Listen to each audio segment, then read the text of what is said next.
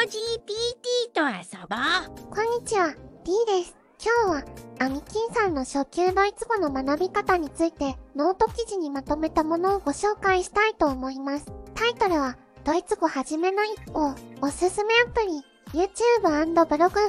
です。このノート記事は、アミキンさんがこれまでドイツ語を学ぶために、無料で学べる YouTube やブログなどのたくさんの情報の中で、これは良い、と思ったものだけを整理して載せているものです。まだまだこれから編集していく予定です。まず最初に最近見つけた優れもののドイツ語学習アプリについて基本が終わった時点でのキリの学習アプリは読解、聴解、辞書、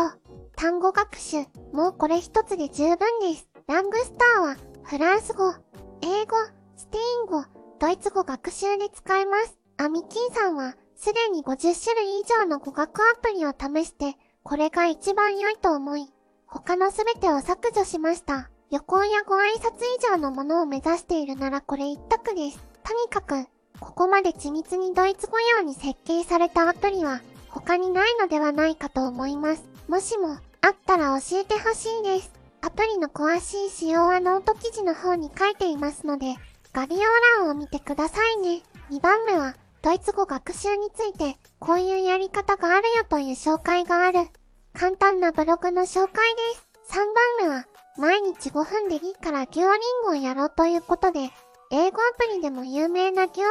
アプリの紹介です。これは無料で延々と短編的に学習ができます。これらの紹介で、ご自分がどんな方法で学習をしようというのを決められたらいいかなと思います。4番目は、初級編、ドイツ語やろうぜ。ここは網羅的に書いてあるので、ざっとこんなことやるのねという感じで見ていただき、必要な時に戻ってくるのがいいかなと思います。挫折した時、どうしたらいいのということも書いてありますので、たまに見るのもいいかもしれません。5番目はいよいよ、発音についての動画です。発音についての動画を探すのは、とても苦労しました。永遠日本語や英語で説明ばかりして、なかなか発音してくれないのもあり、また、ドイツ人ではない人の発音もあり、ただ何回も発音するだけで説明がないのもあり、なかなかよくわかりませんでした。アミキンさんは生身のドイツ語の発音を聞いているので、これが正しい発音というのをある程度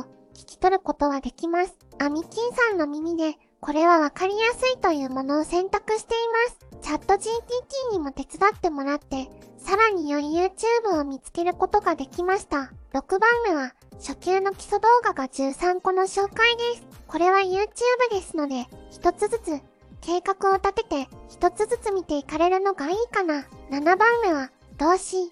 前置詞の YouTube の紹介。これは必要な時に。8番目は、学習に疲れたけど、ドイツ語に触れていたいと思う時はこれ。ドイツ語ラボ。気分転換にどうぞ。9番目は、生でドイツ語を聞きたい人向けの、全部ドイツ語の、ゲーテインスティチュートのページの紹介です。10番目は、アミキンさんがドイツ語学習をしているメモ用に使っているブログやノートマガジンの抜粋です。AI ボイスの1分ドイツ語の音声教材もあります。11番目は、文法をみっちりやりたい人へ、白井先生のスタンド、FM の紹介です。白井先生の放送は、一つ一つが短い番組なので、隙間時間に聞くことができます。12番目は、ベテラン日本語教師のマーサ先生のスタンド、FM の紹介です。マーサ先生は、日本語を教えるために英語を使っておられるので、特に日本人の英語の学び方をお話しされています。